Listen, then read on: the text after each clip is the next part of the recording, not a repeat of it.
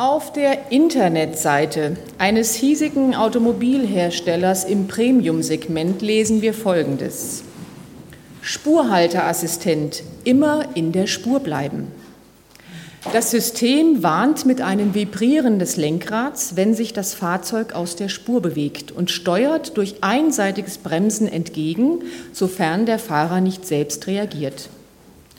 Gibt es Spurhalteassistenten für unser Leben? Joachim Kappus hat Antworten. Auch von meiner Seite ein herzliches Willkommen. Wenn man befreit ist, kann man aufrecht stehen das ist der Grund, warum man sich in vielen Gemeinden angewöhnt hat, ab und zu aufzustehen. Wer aber jetzt körperlich nicht dazu in der Lage ist, soll jetzt nicht denken, ich bin kein Befreiter. Das ist völlig in Ordnung, wenn man dann sitzen bleibt. Aber ich lade jetzt ein, aufzustehen und gemeinsam den Psalm 73 zu beten.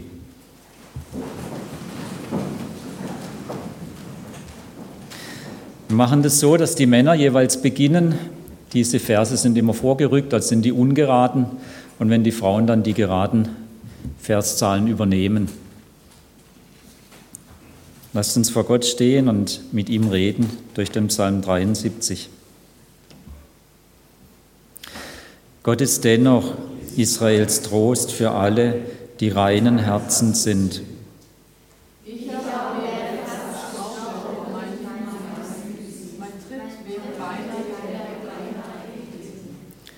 Denn ich ereiferte mich über die Ruhmredigen, als ich sah, dass es den Gottlosen so gut ging.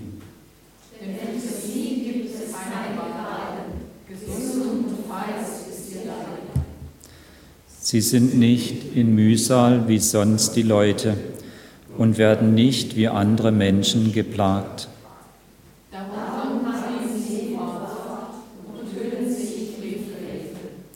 Sie brüsten sich wie ein Vetter wanzt.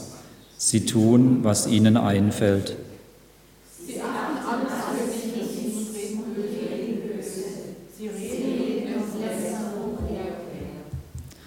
Was sie reden, das soll vom Himmel herab geredet sein. Was sie sagen, das soll gelten auf Erden.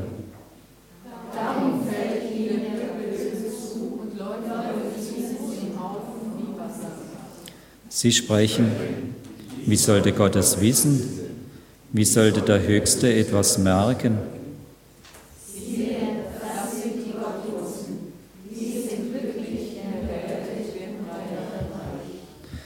Soll es denn umsonst sein, dass ich mein Herz reinhielt und meine Hände in Unschuld wasche?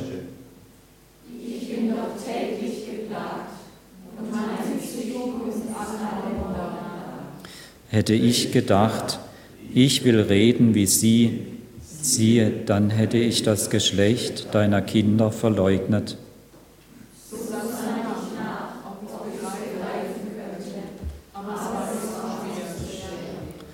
Bis ich ging in das Heiligtum Gottes und merkte auf ihr Ende.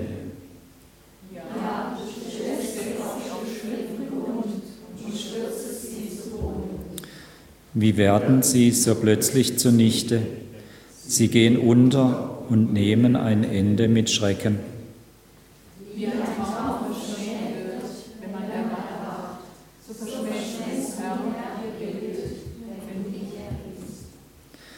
Als es mir wehe tat im Herzen und mich stach in meinen Nieren,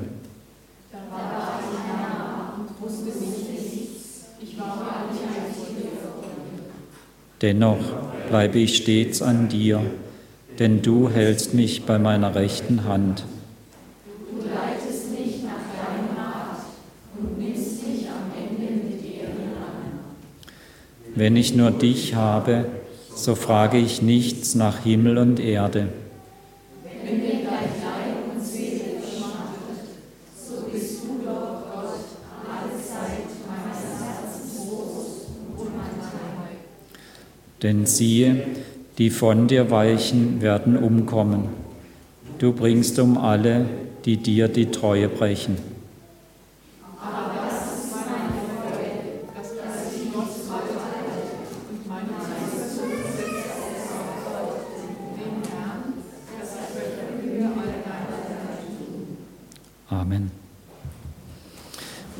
Bitte schön, nehmen Sie wieder Platz.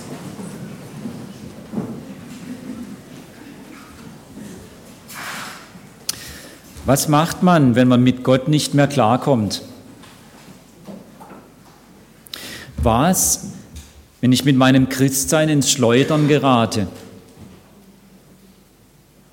Was macht man, wenn man Gott nicht mehr versteht? Auf diese Frage gibt dieser Psalm Antwort. Ich aber wäre fast gestrauchelt mit meinen Füßen, mein Tritt wäre beinahe geglitten. Aus der Spur geraten, ins Schleudern geraten. Warum? Weil er mit Gott nicht klarkam. Wenn Gott der Gott der Gerechtigkeit ist, wie kann es dann sein, dass es dem Gottlosen so gut geht und dem, der sich an Gott hält, so schlecht? Wie kann das sein? Wie reimt sich das zusammen?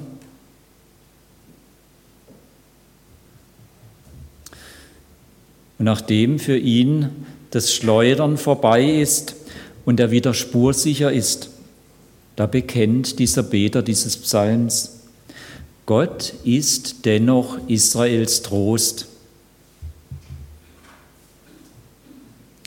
Das ist sein Fazit. Und deshalb stellt er es auch gleich an den Anfang dieses Psalmes. Aber wie kam er dahin? Wie sah denn der Weg zu diesem guten Schluss aus? Das wird deutlich, wenn wir den Rest des Psalmes anschauen.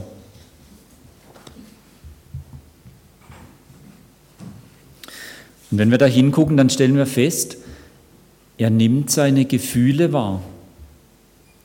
Hier in diesen Versen 3 bis 17 dieses Psalms 73 beschreibt er, wie er seine Gefühle wahrnimmt. Mir ist eine Sache eingefallen, die ich als Kind oft erlebt habe. Und vor allen Dingen, wenn Kindergeburtstag war. Da waren wir dann zusammen in der Gruppe und irgendwann hat man ein Spiel gemacht. Und da wurden einem die Augen verbunden und irgendwo im Raum wurde ein Topf auf den Boden gelegt mit irgendwas drunter, was man gerne hätte. Topf schlagen. Und wenn man dran war und selber die Augen verbunden hatte, dann kam es nur auf eines an die Signale wahrnehmen.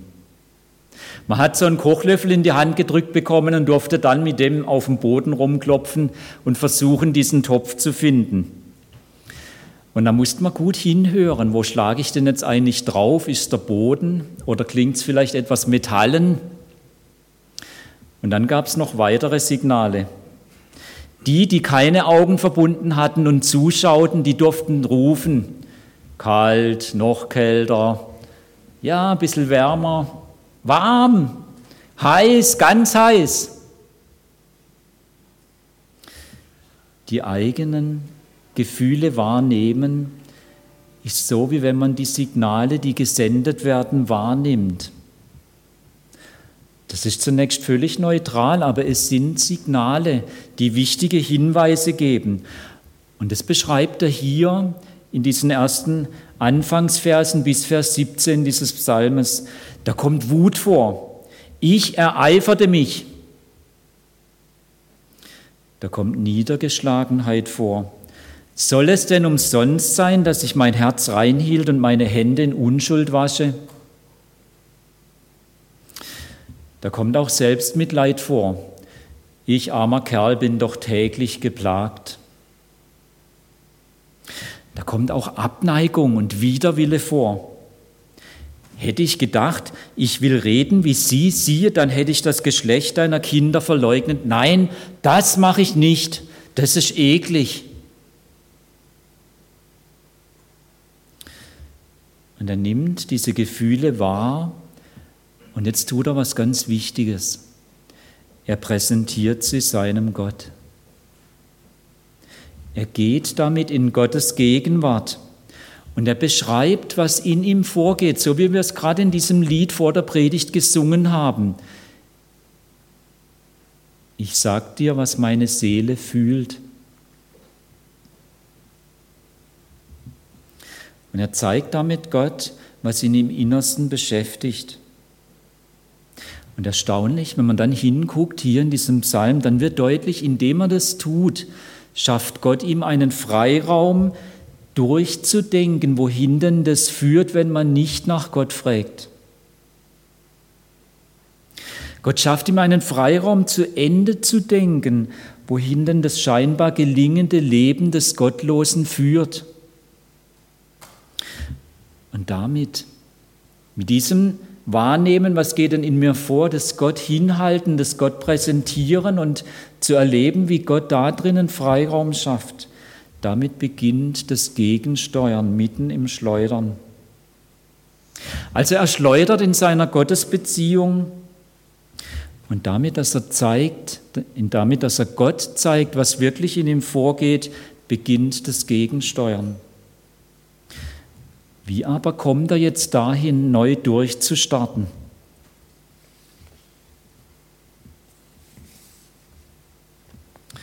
Es gibt einen ganz spannenden Teil, der einem vielleicht beim ersten Mal durchlesen entgeht. Vielleicht zu Hause, wenn Sie nochmal den Psalm vornehmen, probieren Sie mal, achten Sie darauf. Es gibt einen ganz spannenden Punkt, wo sich grundsätzlich was ändert in diesem Psalm, ziemlich in der Mitte. Bis zum Vers 17 redet er immer von sich und denen da. Und er meint die Gottlosen, die, die eben nicht nach Gott fragen, denen es scheinbar so gut geht. Und dann im Vers 18, es haben vorhin die Frauen gebetet, da wechselt er auf einmal zum Du.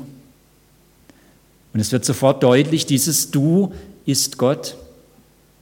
Also von dem mit sich beschäftigt sein und denen da, die ihm so zu schaffen machen, wechselt er auf einmal hin zu Gott. Seine Aufmerksamkeit löst sich von sich selber und von seiner Wut über die Gottlosen und sie dreht sich hin zu Gott. Er beginnt darauf, er beginnt auf Gott zu achten. Wer ist denn dieser Gott? Und was tut denn dieser Gott? Und als er diesen Fokus wendet, diese Aufmerksamkeit wendet, da wird ihm auf einmal wieder deutlich, du Gott bleibst zuständig. Du hast dich nicht verabschiedet, du kümmerst dich. Du behältst tatsächlich die Rolle des obersten Richters, und zwar über die ganze Schöpfung, über alle Menschen.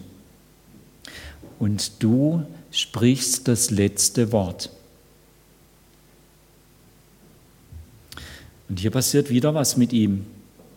Als er so seine Aufmerksamkeit von sich selber weg auf Gott richtet, kommt er plötzlich in eine Distanz, um über sich selber und sein Verhalten nachzudenken. Und es führt zu einem Eingeständnis. Er merkt, ich habe auch Fehler gemacht. Im Achten darauf, wer Gott ist, kann er plötzlich Distanz zu sich selber gewinnen und sich selber ein Stück weit sehen, sich selber überprüfen. Und jetzt sieht er auf einmal, ich war eigentlich wie ein Tier, sagt er. Ich bin nur meinen Impulsen gefolgt, ohne weiter nachzudenken, ohne zu überlegen, wohin mich das eigentlich bringt. Und er kann sehen, und das ganz Große, er kann es zugeben. Und vor allen Dingen, er kann es vor seinem Gott aussprechen und damit wird er es auch los. Er kann sich prüfen. Und genau das bringt ihn weiter. Und jetzt erkennt er, du hältst mich bei meiner rechten Hand. Das war die ganze Zeit so. Aber er hatte es nicht mehr wahrgenommen. Jetzt weiß er es wieder. Jetzt sieht er wieder klar, genau das ist das Wichtigste. Genau das ist es, worauf es überhaupt ankommt. Nämlich, dass mich Gott hält und ich aufgrund von Gottes Zuwendung zu diesem Gott gehören darf. unabhängig von meinem Ergehen, unabhängig von dem, wie ich meine Lage einschätze oder wie sehr ich mich vielleicht über die anderen aufrege. Gott hält mich. Und davon überwältigt kann er sich aufs neue diesem seinem Gott anvertrauen. Er kann es wieder festmachen. Ich bleibe bei dir. Und wo das passiert, da passiert auch immer das, dass ich wieder das Wichtigste vom Zweitwichtigsten unterscheiden kann. Da weiß ich wieder, worauf es wirklich ankommt. Und deshalb kommt hier eine ganze Aufzählung, wo er eigentlich nur immer wieder mit anderen Formulierungen beschreibt, dass Gott ihn hält, das Wichtigste für ihn ist. Du hältst mich bei meiner rechten Hand, das heißt, du bist mein Lebensspender. Du leitest mich nach deinem Rat. Das heißt, du Gott bist mein Führer, der mich gut führt. Du nimmst mich am Ende mit Ehren an. Du bist der König, der mir einen ehrenvollen Empfang bereitet, wenn mein Leben hier zu Ende geht. Du bist doch Gott alle Zeit meines Herzens Trost und mein Teil. Du bist mein Freund, der immer da ist. Auch dann, wenn es ans Sterben geht, auch dann, wenn es durch den Tod hindurchgeht. Und so sagt er schließlich, ich aber. Gott zu nahen ist mir gut. Gott ist mein Heiler der, der es gut macht. Und auch da, wo ich nicht mit zurechtkomme, auch da, wo ich gerne Veränderungen hätte, ist er derjenige schließlich, der das zustande bringen kann, dann, wenn es ihm gefällt. Und hier ist der Beter am Ziel. Er kann sich neu seinem Gott anvertrauen. Wenn ich nur dich habe, so frage ich nichts nach Himmel und Erde. Das war es, worum es eigentlich die ganze Zeit ging. Alles andere waren Schritte zu diesem Ziel. Gott ehrlich, sich ehrlich Gott präsentieren, darauf achten, mit wem ich da eigentlich rede, wer ist denn dieser Gott? Prüfen und dann auch das Loswerden, wo ich merke, das passt jetzt nicht zu diesem Gott und zu dem Leben mit ihm. Und dann mich aufs Neue diesem Gott anvertrauen, der mir so oder so schon längst seine Zuwendung schenkt, der mich längst ergriffen hat, an seiner Hand hält. Und dann ist es vielleicht ein bisschen so wie bei meinem Weinstock.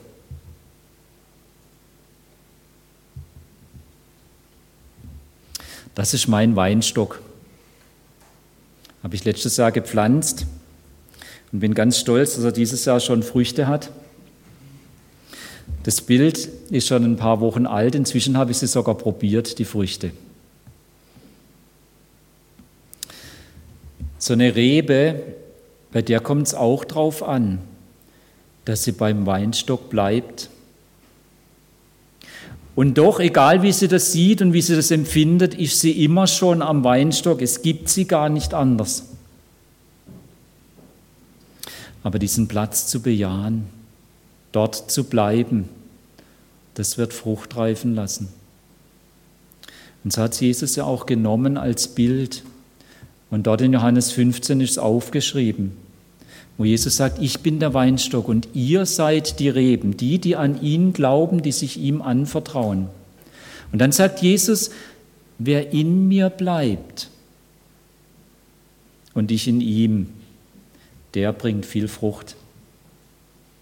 Auch da immer wieder neu dieses Anvertrauen, dieses Bleiben in Jesus, dieses Bleiben bei ihm. Gerade auch dann, wenn ich es eben nicht mehr verstehe, Gerade auch dann, wenn ich mit Jesus gerade nicht klarkomme, nicht verstehe, warum es mir geht, wie mir es gerade geht. Ich weiß nicht, wie Sie oder wie du heute in diesen Gottesdienst gekommen bist. Vielleicht war da auch so eine Frage, was denn das alles soll mit diesem Gott. Vielleicht auch diese Frage, ist denn das nicht alles umsonst, dass ich mich zu Jesus halte? Mir macht dieser Beter von Psalm 73 wirklich Mut, in solchen Lagen und wenn mich solche Fragen bedrängen, das, was in mir vorgeht, wirklich wahrzunehmen, das auch zuzulassen und dann zu versuchen, das vor meinem Gott zur Sprache zu bringen. Das aufrichtig vor ihm ausbreiten, auch da, wo ich sauer auf ihn bin, das ehrlich sagen.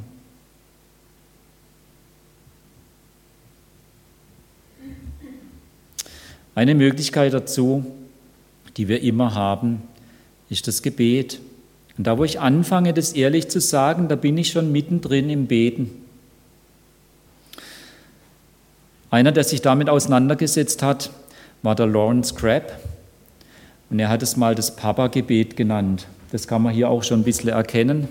Bei diesen vier Stichworten, wenn man senkrecht runterliest, dann steht da Papa. Wer da ein bisschen tiefer einsteigen möchte, dann möchte ich einfach kurz hinweisen auf dieses Buch, dem Vater im Himmel ganz nah.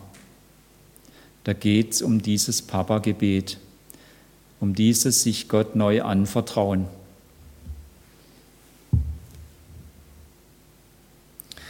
Ich möchte uns einfach jetzt zwei, drei Minuten Zeit geben, dass jeder für sich nochmal vor Gott stehen kann und so Gelegenheit hat, es jetzt gleich praktisch zu machen, Gott sein Innerstes zu präsentieren. Ich werde dann diese Zeit mit einem Gebet abschließen. Bitte schön. Herr Jesus, der Beter von dem Psalm 73 ist uns eigentlich ganz weit weg.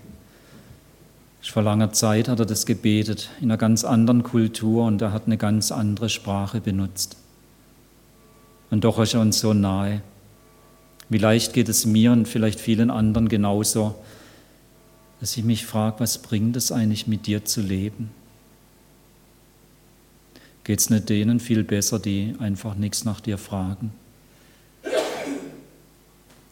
Ich danke dir, dass du da hineinsprichst und dass du genau auch durch diesen Psalm mir und uns deutlich machst, dass wir gerade darüber mit dir ganz ehrlich ins Gespräch kommen dürfen. Und ich bitte dich, dass du das jedem von uns immer wieder neu schenkst, dass wir wahrnehmen, was in uns vorgeht und dass wir das dann auch ganz ehrlich vor dir zur Sprache bringen.